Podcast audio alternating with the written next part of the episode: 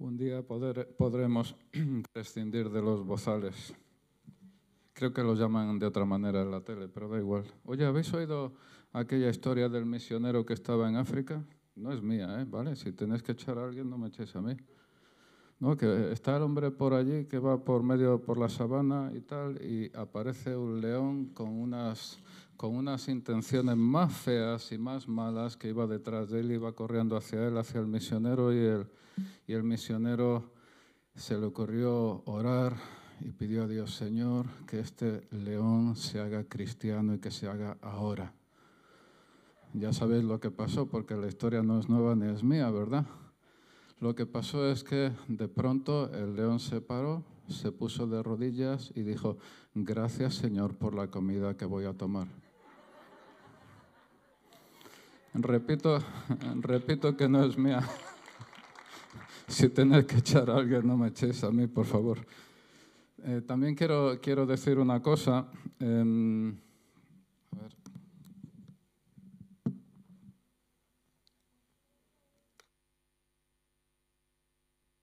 También quiero decir una cosa. El sábado que viene acabamos curso para parejas.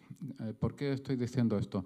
Ha habido una serie de parejas, que, novios y matrimonios, que han estado haciendo el curso durante varias semanas.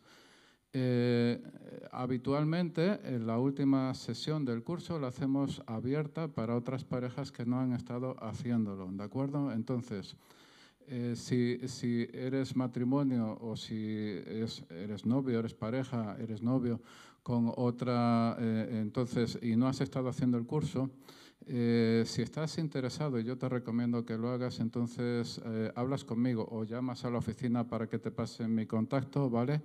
Y es un curso, se trata de un curso online, por lo tanto no vas a tener que desplazarte a ningún sitio, no tienes que hacer, eh, no tienes que decir, oye, pero si es que en esta época yo no me quiero reunir con personas, lo que sea. Entonces, hablas, eh, hablas conmigo. También, si, eh, si tú nos estás viendo en esta mañana, en este momento fuera de España, también estamos abiertos, ¿vale? Entonces, eh, entonces localiza nuestra oficina, localiza nuestra web y hablas con nosotros porque es muy interesante. Estamos como iglesia y como área de matrimonios que yo puedo representar en este momento, estamos sumamente interesados en la salud de las parejas. Estamos sumamente interesados en ver cómo Dios restaura a fecha de hoy, en este momento, parejas, novios, matrimonios para la gloria de Cristo y lo que hemos visto en esta mañana hace unos hace, hace hace un momento, de presentación de bebés es algo que es para la gloria de Dios. He leído, he leído eh, hace poco en la prensa que, que la natalidad en España ha caído todavía más durante la pandemia. Bueno, nosotros somos pueblo de esperanza y hoy la predicación que estamos, eh, que estamos viendo sobre, sobre el tema de, del sacrificio de Jesucristo, de la muerte de Jesucristo, de, la, de la, cruz, habla de esperanza y habla de rotura de cadenas y habla de, que, eh, de que Dios sigue siendo el mismo. Jesucristo dice la palabra que es el mismo ayer, hoy, por los siglos. Ayer, hoy, para siempre. Es el mismo. Y toda cadena, toda barrera, todo obstáculo que puedas enfrentar en tu vida debe caer y debe, debe, debe doblar su rodilla delante de Jesucristo para que tú seas libre, para que yo sea libre para la gloria de Dios. Hoy es el domingo de Ramos. La misma multitud que en Mateo 21 recibió a Jesús al entrar en Jerusalén Osana, bendito el que viene en el nombre del Señor, es lo que estaban clamando esa, esa multitud cuando Jesús estaba entrando en Jerusalén esa, esa última semana que hoy celebramos. Esa multitud estaba poniendo sus mantos a los pies de Jesucristo. Eh, Jesús estaba entrando como, como rey sobre un pollino, que era una, una tradición de los reyes de Israel y estaban poniendo eh, eh, sus, sus, pertenencias, sus mantos en principio, aquello que le representaba delante de él para, para que, para que el, el pollino eh, con Jesús encima pasara sobre ellos. Esa misma multitud que estaba haciendo eso, estaba reconociendo, de alguna forma estaba siendo tocada por el Espíritu Santo, eh, unos cuantos, muy pocos días después, clamaba con la misma fuerza o más fuerza aún si cabe, crucifícalo o sea crucificado, según la versión de la Biblia que tú estés leyendo, eh, según Mateo 27. Date cuenta, date cuenta la situación. Un día están diciendo, Osana, bendito el que viene en el nombre del Señor. Y unos días después están diciendo, crucifícalo, crucifícalo. Con razón, el profeta Jeremías, Jeremías 17:9, afirmó, más engañoso que todo es el corazón.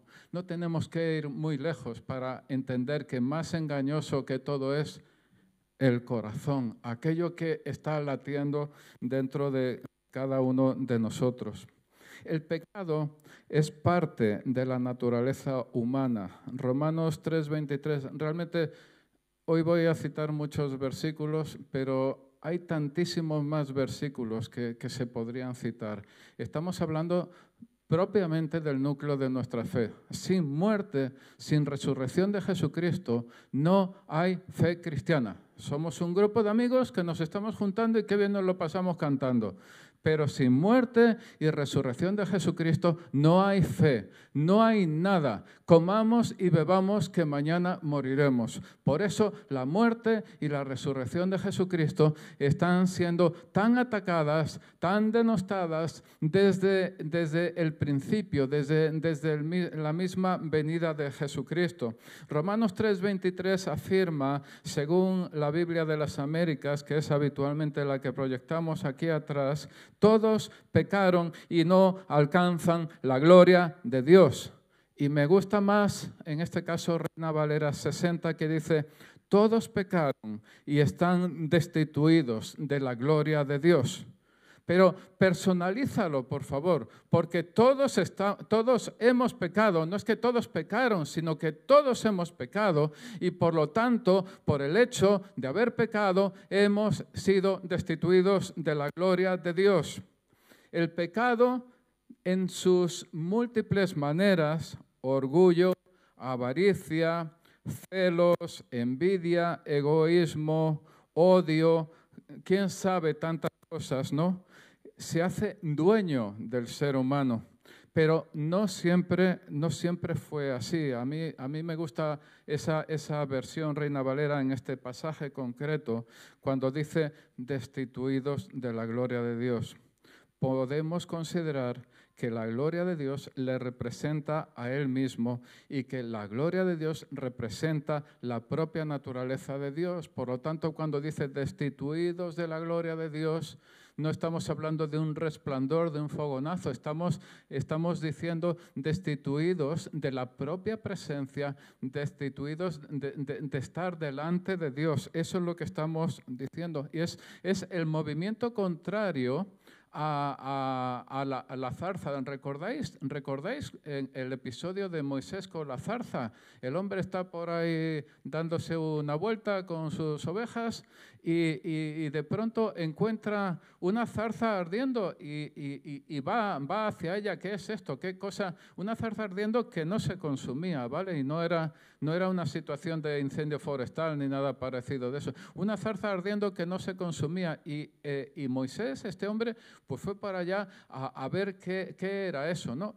Eh, Dios, Dios en ese momento le dijo, si recordáis, oye, quítate, quítate las sandalias, quítate tu calzado, porque el lugar que estás pisando es santo. Bueno, pues es el movimiento contrario. Cuando Romanos dice que todos pecaron y hemos sido destituidos de la gloria de Dios, es el movimiento contrario. Es Dios, si puedes representarlo, si puedes hacerte la imagen en la zarza, es Dios sería Dios diciendo, ni te acerques a la zarza, que es el lugar donde yo estoy, que es el lugar de mi presencia, sino que vete porque no te puedo, no, ni quiero ni puedo verte, a Dios me olvido de ti. ¿Vale? Ese sería el movimiento, el movimiento contrario. Dios no se olvida de nosotros, por eso estamos aquí, por eso estamos hablando hoy de Jesús, estamos hablando hoy de la cruz. Cuando hemos, una pregunta importante es cuando hemos, el ser humano ha sido destituido de la gloria de Dios. Y yo quiero que nos fijemos en capítulo, el capítulo 3, versículo 1 de Génesis. Génesis 3.1 afirma, la serpiente era astuta, más que todos los animales del campo que el Señor Dios había hecho, la cual, es decir, la serpiente, dijo a la mujer, con que Dios os ha dicho no comáis de todo árbol del huerto. ¿Vale? El pecado entra a en una conversación con la serpiente. Hasta entonces no aparece en la Biblia referencia al pecado. ¿Ves? Y era bueno eh, en la creación, y era bueno. Hizo Dios tal cosa, creó Dios tal cosa, y era bueno. Pero el pecado entra en, la humanidad en una conversación con una serpiente. Satanás entra en el mundo a través de una conversación con una serpiente. Entra Satanás en la imagen de una serpiente que mira con codicia al corazón humano al que se dirige en una prolongada conversación. Es decir, ten cuidado con lo que hablas y con lo que permites que otros hablen contigo. Fíjate bien que no estoy diciendo ten cuidado con lo que hablas y con lo que escuchas. No estoy diciendo eso exactamente. Estoy diciendo ten cuidado con lo que hablas y con lo que permites que otros hablen contigo. Porque el fruto de las conversaciones son acciones. Las conversaciones que tienes, las conversaciones que tienes influyen en tu mente y derivan en acciones.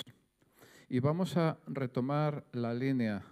Dice Génesis 3.1 que la serpiente era más astuta que todos los animales que Dios había hecho. Y le dijo a la mujer, con que Dios os ha dicho, y continúa citando la palabra de Dios, no comeréis de ningún árbol del huerto. ¿Y qué pasó con la mujer? Que se dejó enredar por la serpiente. Qué diferencia tan radical, amigos, con aquella otra situación en la que el mismo Satanás estuvo tentando a Jesús, que lo podéis leer en Mateo 4, citando, como en el caso de Eva, la propia palabra de Dios y resistiendo Jesús de la misma manera, es decir, citando esa misma palabra hasta que harto del diablo, lo rechazó, de una vez por todas con un grito de guerra que traspasa la eternidad. El vete Satanás. Ese es un grito de guerra que traspasa la eternidad y aparece en el versículo 10. Te quiero hacer una pregunta. ¿Puedes tú llegar, amigo mío, a hartarte del diablo y sus maquinaciones de la misma manera hasta que dices, apártate Satanás, vete Satanás de delante de mí. Eso es lo que hizo Jesús. Era necesario que de la misma manera que Eva enfrentó a Satanás, también lo enfrentara a Jesús. Pero mientras Eva decidió seguir conversando con la serpiente, el Hijo de Dios citó una y otra vez la de Dios hasta que finalmente el diablo tuvo que marcharse. ¿Vale? No nos despistemos. Estamos hablando hoy de la cruz y de lo que la cruz supuso para el diablo. Satanás en aquella misma, en aquella primera conversación de Génesis, mordió el corazón, recordáis la serpiente, mordió el corazón de Eva y le inoculó el veneno del pecado que a través de ella y de Adán pasó a todo ser humano. Y ahí es donde entroncamos con la raíz expresada en Romanos 3:23. Todos pecaron, están destituidos. Todos pecaron, todos destituidos. En cambio, en la tentación de Cristo, que aparece en Mateo 4, Jesús salió como vencedor con un corazón puro, limpio, poderoso para salvar a cada generación. Aquí comprendemos el siguiente versículo, que está en Romanos 3:24, siendo justificados gratuitamente por su gracia, por medio de la redención que es en Cristo Jesús. Redimir es comprar por precio, ¿vale? Por si no lo tenéis muy ahí en la cabeza, redimir es comprar por precio. Se estaba cumpliendo la primera promesa y tantas otras de la venida de Cristo anunciada en la Biblia. Génesis 3:15. Dios hablando a la serpiente, pondré entre tú y la mujer y entre tu simiente y su simiente. Él te herirá en la cabeza y tú lo herirás en el calcañar. Y como expresa MacArthur en su Biblia de estudio, después de maldecir a la serpiente física, Dios se volvió a la serpiente espiritual, al mentiroso seductor, Satanás, y lo maldijo. En medio del pasaje de la maldición resplandeció un mensaje de esperanza. La descendencia de la mujer es Cristo, que un día iba a derrotar de una vez para siempre a la serpiente, a la serpiente física y a la serpiente espiritual, que es el diablo. El enemigo habla, habla y habla. Viene contra tu conocimiento de Dios, contra lo que Dios te ha dicho. ¿De verdad crees que vas a ser sanado? ¿De verdad crees que eres salvo? ¿Y si no hay Dios? Y tú te estás pasando toda tu vida luchando con cosas que podrías estar haciendo y disfrutando. Esta conversación es muy antigua. La serpiente sutil y astuta se levanta contra el conocimiento de Dios. ¿De verdad, de verdad crees que tienes que ir tanto a la iglesia o al cine? ¿Es que no tienes otra cosa que hacer los domingos? ¿Has escuchado? ¿Has, has escuchado esta conversación alguna vez? ¿De verdad tienes que ir a la iglesia todos los domingos? ¿De verdad? ¿Es que no tienes otra cosa que hacer en la vida? Te pasas la semana entera trabajando y, te pasas la semana y te mereces otras cosas, disfruta de, disfruta de la vida. Había aquí una, sí, quería, quería yo decir una cosa en este punto, ¿no? En este punto de la, en este punto de la conversación del diablo, de, ¿para qué vas tanto a la iglesia? Hoy, hoy, Rebeca ha dicho hace, hace unos minutos, oye, necesitamos colaboradores. ¿Cuántas áreas necesitan colaboradores? Yo diría que todas. Si tú crees que está todo hecho en esta iglesia, no, no sabes lo que hay por dentro. ¿Vale? Necesitamos colaboradores en todas las áreas, de verdad. Lo necesitamos. Entre todos nosotros es como movemos y construimos esta iglesia. Los sociólogos, de lo que estaba yo diciendo, ¿para qué vas a la iglesia todos los domingos? ¿no? Los sociólogos profetizan que cuando esta pandemia pase, y va a pasar, ¿vale? Cuando los gobiernos abran la mano y nos podamos reunir libremente, cuando podamos viajar donde queramos, inmediatamente va a venir un mundo de desenfreno esa es una profecía de los sociólogos, ¿vale? Y inmediatamente va a venir un mundo de desenfreno, una especie de comamos y bebamos que mañana moriremos. Y lo comparan con los llamados felices años 20 del siglo pasado. Pero atención, los felices años 20, entre comillas, del siglo pasado, siguieron a la Primera Guerra Mundial, acabaron en el crack de 1929, que acabó derivando en la Segunda Guerra Mundial la peor guerra que hasta ahora ha conocido nuestro planeta. Mira que las guerras son malas y mira que las guerras son feas y mira que las guerras son horrorosas. La cantidad de muertos de personas de todo tipo que murieron en la Segunda Guerra Mundial hasta ahora es, es, es lo más e, en, número, ¿no? en cantidad. ¿no? Por eso es importante tener, seguir teniendo, eh, eh, seguir teniendo en mente esa, esa palabra de Jeremías, engañoso es el corazón humano. Engañoso es el corazón humano, ¿vale? Entonces, ¿yo qué es, lo que, qué es lo que yo espero realmente? ¿Qué es lo que yo espero, ¿vale? Lo que yo espero es que cuando los gobiernos abran la mano y podamos viajar, pues sí, disfrutemos, pero que sepamos que nuestra casa es esta que disfrutemos y que vayamos y vengamos y viajemos y, cojamos vacaciones, pero que sepamos que nuestra casa es esta. Porque lo otro es la conversación con la serpiente. ¿De verdad? ¿De verdad que es tan importante que vayas a la iglesia tanto? ¿Al cine? ¿De verdad? Eh, hombre, disfruta un poquito de la vida que te lo mereces. Y yo creo que podemos hacerlo todo. Y yo creo que podemos disfrutar de la vida porque nos lo merecemos.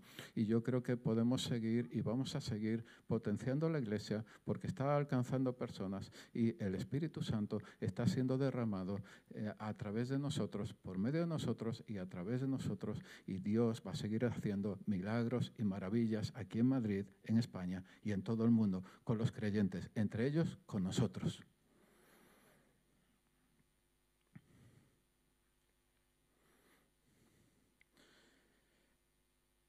Hasta ahora hemos visto en qué momento histórico se produjo la destitución de la gloria de Dios, cuando Eva escuchó a la serpiente parlanchina y Adán, el que se había entregado, al que se había entregado el dominio sobre la tierra, lo cedió a Adán, cedió el dominio sobre la tierra al diablo, ¿vale? Pasando la naturaleza pecadora a todos sus descendientes. Pero ¿cómo se produce la pregunta, ¿cómo se produce la reintegración a la gloria de Dios?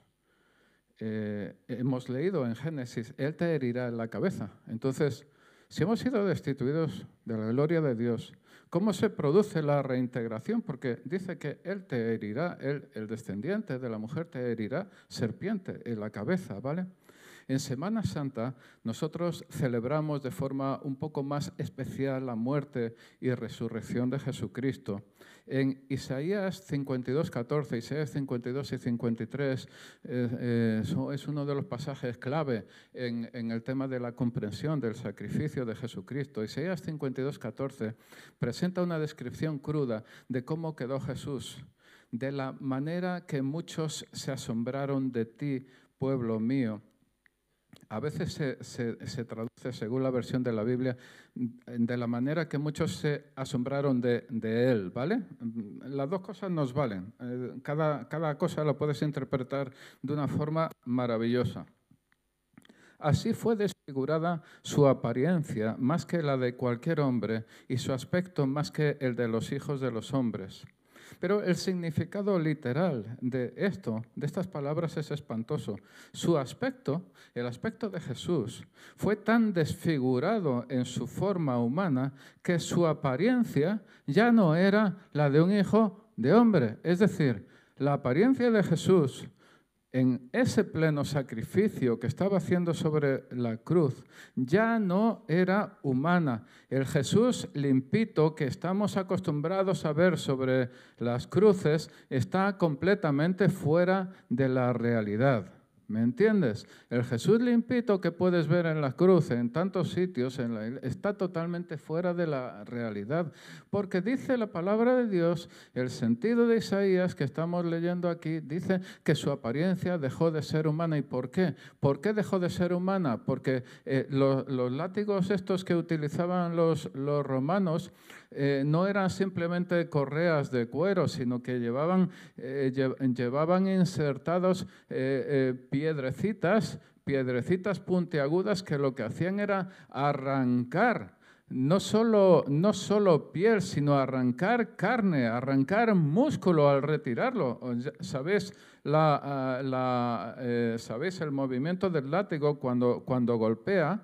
Pero luego al retirar el látigo, esas piedrecitas puntiagudas que, que tenía el látigo arrancaban no solo piel, sino arrancaban carne, arrancaban músculo y si era en la cabeza, podía arrancar pelo también de la cabeza y si pillaba un ojo, por lo que sea que pillaba un ojo, el ojo se iba detrás del látigo.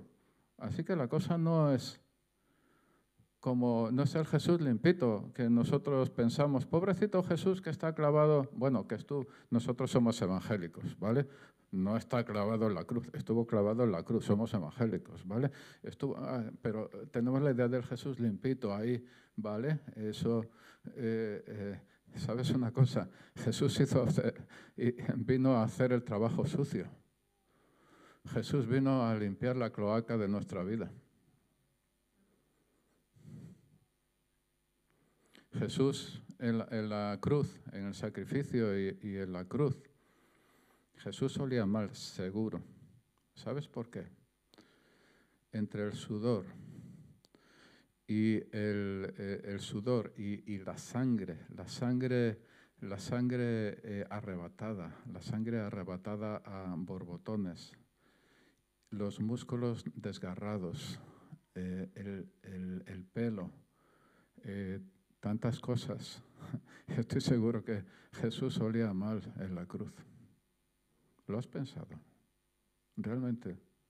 Es tu Señor. Si, si, has entregado tu vida a Jesucristo, es tu Señor. Pero Jesús, es que estamos hablando del sacrificio en la cruz. Es que estamos hablando de la importancia del sacrificio de Jesús en la cruz. ¿Sabes? Su apariencia ya no era humana. ¿Mm? Olvídate del Jesús limpito, ¿no? Jesús murió. La pregunta es, ¿había ganado el diablo la batalla? ¿Había conseguido eliminar de una vez por todas al Hijo de Dios? El diablo lo había intentado, un momento, déjame controlar esto. Vale.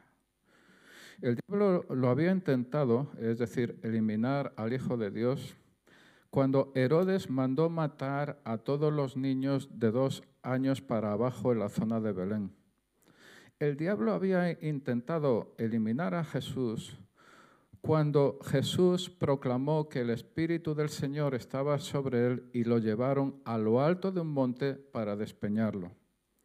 El diablo había intentado eliminar a Jesús cuando Jesús afirmó que él existía antes que Abraham e intentaron apedrearlo. Y lo había intentado también cuando Jesús afirmó que da vida eterna a sus ovejas y los judíos intentaron de nuevo apedrear a Jesús.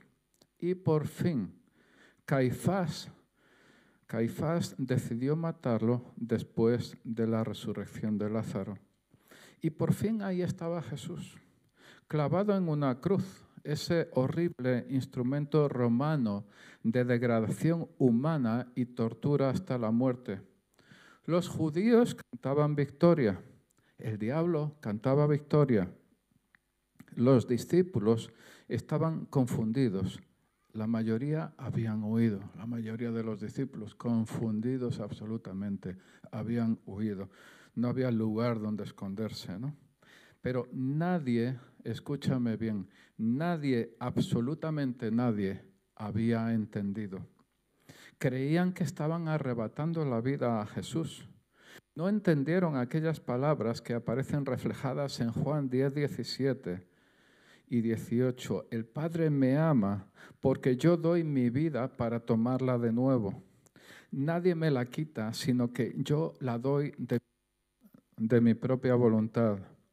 Tengo autoridad para darla y tengo autoridad para tomarla de nuevo no entendieron la afirmación de Jesús en Juan 3, 14, 15. Como Moisés levantó la serpiente en el desierto, así es necesario que sea levantado el Hijo del Hombre, para que todo aquel que cree tenga en él vida eterna. Y estos son los dos versículos que van antes de Juan 3:16, que muchos de nosotros no sabemos de memoria, ¿vale? Esa afirmación, voy a repetirlo, esa afirmación de Juan 3, 14, 15. Como Moisés levantó la serpiente en el desierto, así es necesario que sea levantado el Hijo del Hombre, para que todo aquel que cree tenga en él vida eterna.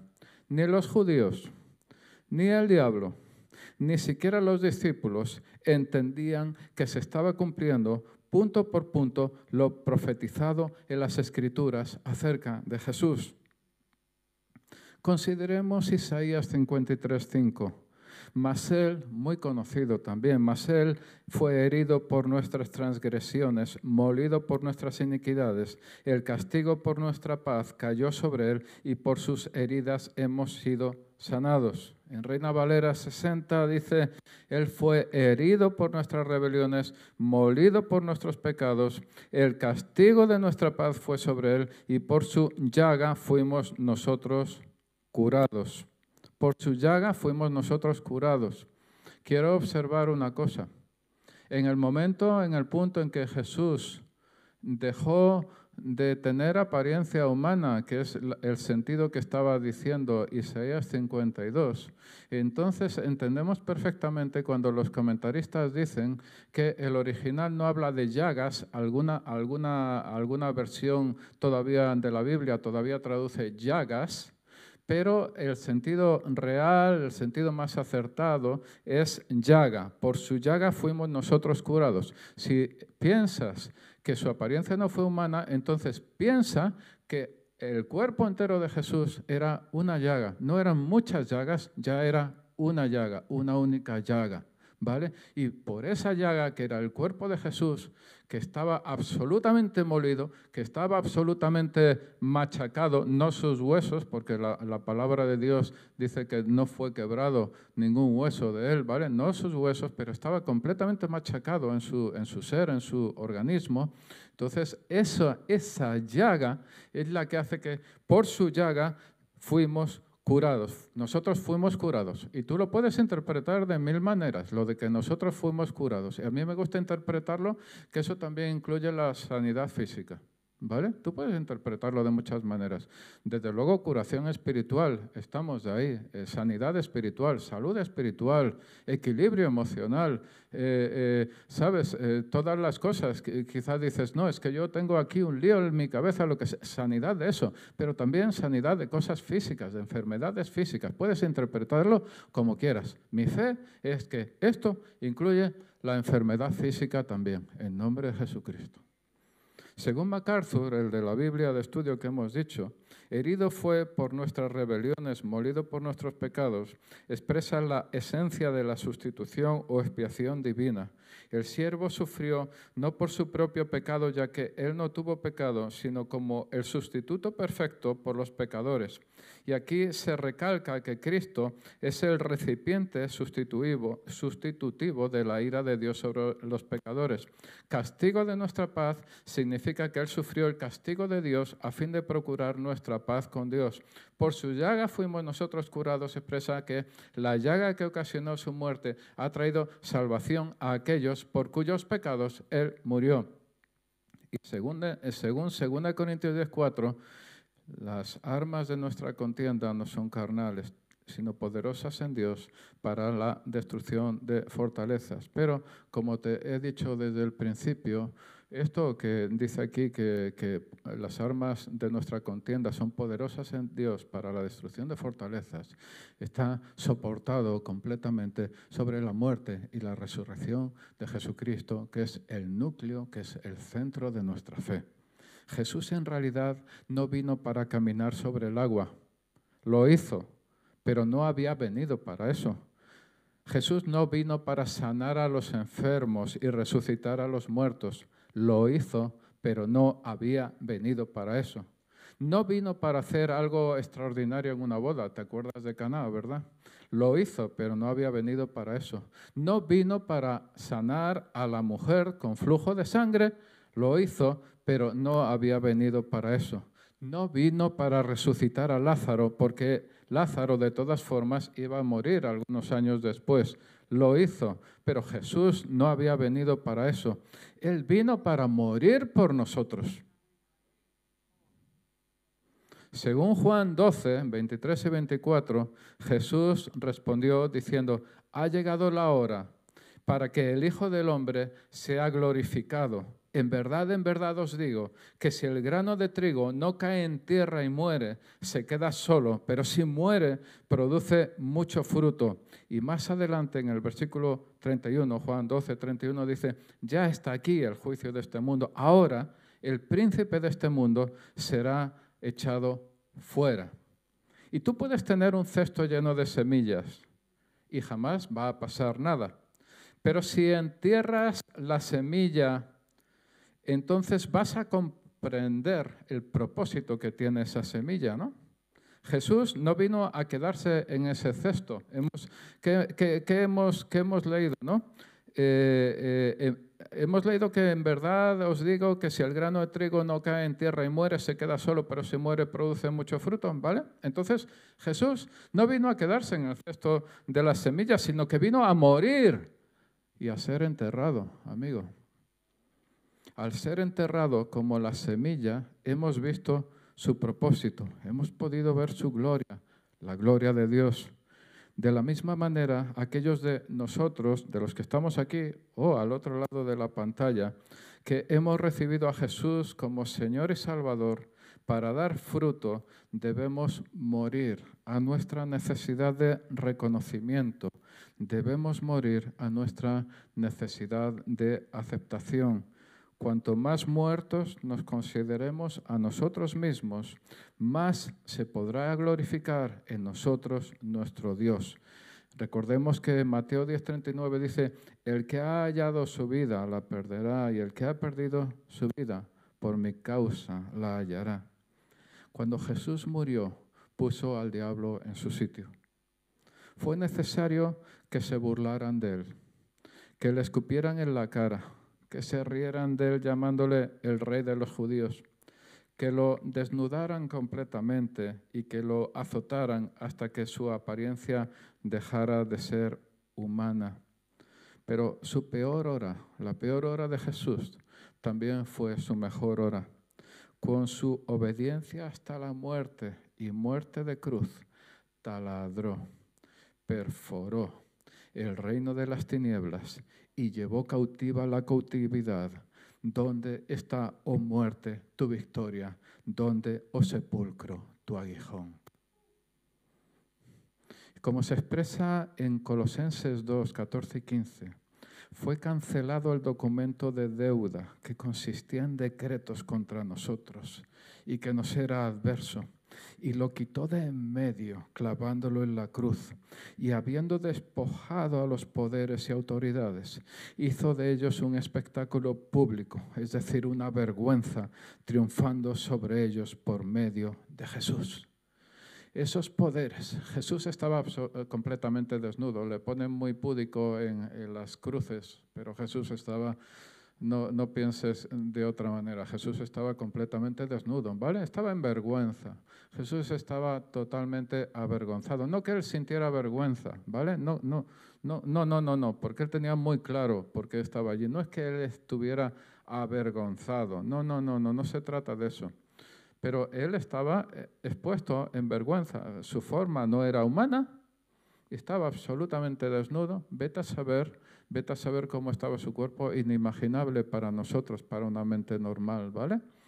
Pero lo que dice, acabamos de leer en Colosenses, es que habiendo despojado a los poderes y autoridades, hizo de ellos un espectáculo público, una vergüenza.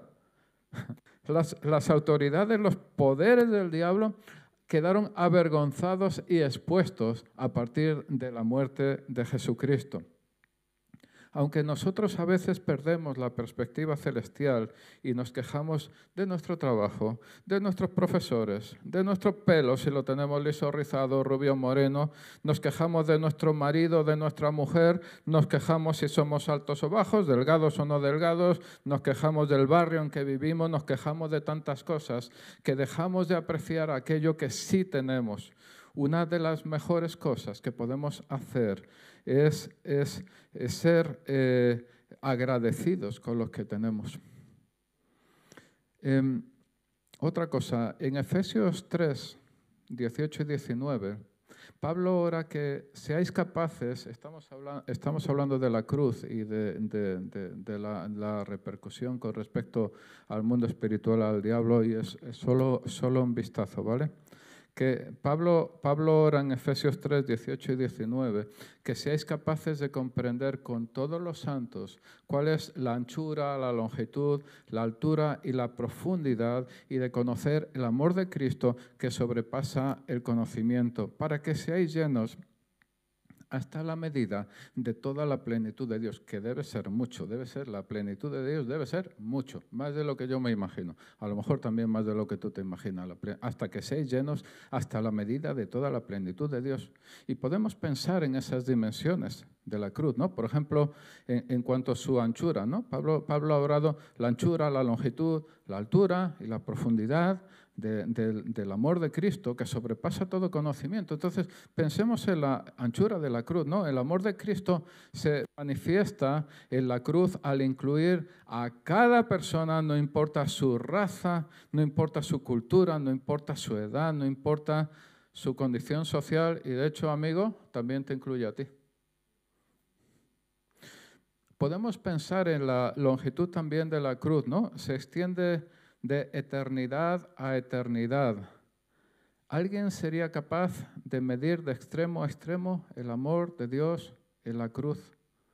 Pablo dijo que el amor de Dios sobrepasa todo conocimiento. No hay manera de que nuestras mentes limitadas puedan siquiera empezar a entender el amor de Dios que entregó a su Hijo para morir por ti en la cruz, porque tú y yo merecemos esa muerte, merecemos el juicio y el infierno en nuestra propia naturaleza, ¿vale? Pero a mí me gusta, hablando de esto de, la longitud de la cruz, que se extiende de, eternidad a eternidad, a, mí, yo, yo, yo, estaba pensando en, la imagen, eh, una cruz es, eh, pues, vale, es, son mm, dos tablas perpendiculares, no me voy a meter con el tema del madero, etcétera, ¿vale? Yo, no es el propósito de mi predicación vamos a considerar dos, dos tablas eh, perpendiculares, ¿vale? Entonces, eh, estamos acostumbrados a ver a Jesús con en las cruces, ¿vale? La imagen que tenemos eh, es con los brazos arriba, ¿no? hay quien dice los brazos arriba en, ángulo, ¿no? ¿Vale? en ángulo hay quien dice que podrían estar los brazos atados en, pues en, horizontal, ¿vale? Eh, pero a mí me gusta, eh, yo tenía la imagen cuando estaba trabajando en esta, en esta predicación, yo tenía la imagen de, lo cercano y lo lejano que es el tener los brazos levantados, eh, levantados en ángulo, como tradicionalmente vemos en las cruces, en los crucifijos, o la, el aspecto de acogida de alguien, ¿no? Es decir, la diferencia entre esta posición o esta posición, que se parecen mucho, pero hay, hay un mundo de diferencia, ¿no? Entonces, pensando en, en, la cruz, en los brazos extendidos de Jesús levantados así en ángulo como representamos tradicionalmente, solo hay una pequeña diferencia al a la posición de acogida en la que Jesús nos quiere tener a todos nosotros. ¿Verdad? Por eso que esa, se extiende de eternidad, a eternidad. Alguien puede medir de extremo a extremo el amor de Dios en la cruz. En cuanto a la altura de la cruz, se extiende hasta el trono de Dios. No importa, no importa lo alto que esté el cielo, por medio de la cruz Dios atrae a todo ser humano hacia Él y tú tienes que decidir qué hacer respecto a Jesucristo.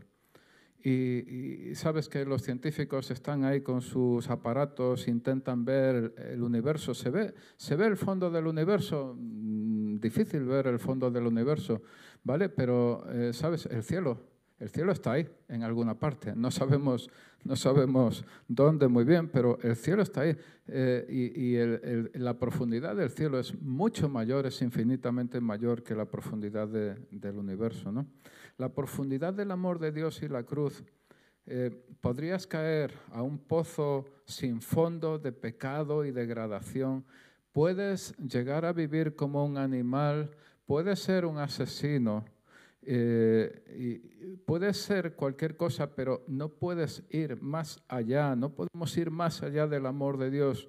Jesús, como hemos dicho antes, dijo, yo si soy levantado de la tierra, atraeré a todos hacia mí mismo. Juan 12, 32.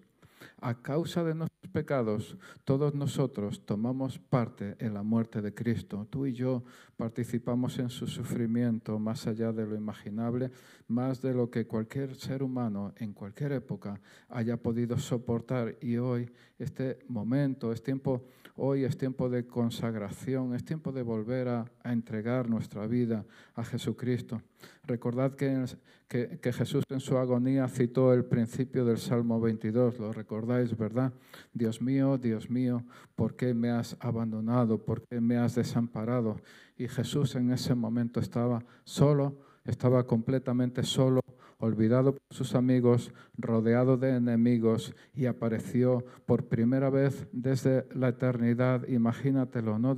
por primera vez desde la eternidad, una sombra entre Dios el Padre y Dios el Hijo, porque la santidad de Dios no puede contemplar el pecado, porque en ese momento el Padre estaba echando amigo, estaba echando en ese momento el Padre tus pecados y mis pecados sobre Cristo y Cristo estaba sufriendo por ti y por mí como una llaga, una única llaga, no muchas llagas, sino una, una única llaga en este misterioso momento. El que no había conocido pecado fue hecho pecado, según 2 Corintios 5:21. Hecho pecado. Nunca había conocido pecado. Hecho pecado Nunca había tenido mal pensamiento, hecho pecado, nunca había tenido avaricia, hecho pecado, nunca había tenido lujuria. De pronto toda la porquería y la suciedad de tu vida, la cloaca de tu vida, de tu vida y mi vida cayeron sobre él y ninguno de nosotros podrá entender jamás la realidad de ese momento. Ningún teólogo va a poder explicarlo, no importa qué teólogo sea, porque fue el excelso amor de Dios por ti y por mí el que, el que llevó a su Hijo a sufrir de tal manera. Quiero pedir que el equipo de alabanza vaya viniendo para acá, antes de que me echen almas bien intencionadas de aquí.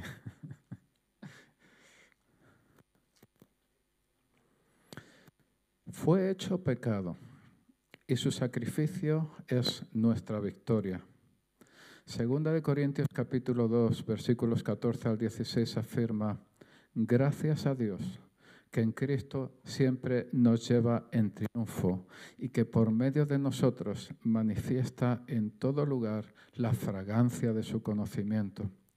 Porque fragante olor de Cristo somos para Dios entre los que se salvan y entre los que se pierden.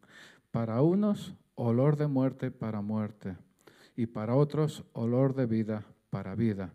Y para esas cosas, ¿quién está, eh, quién está capacitado? Concluyo.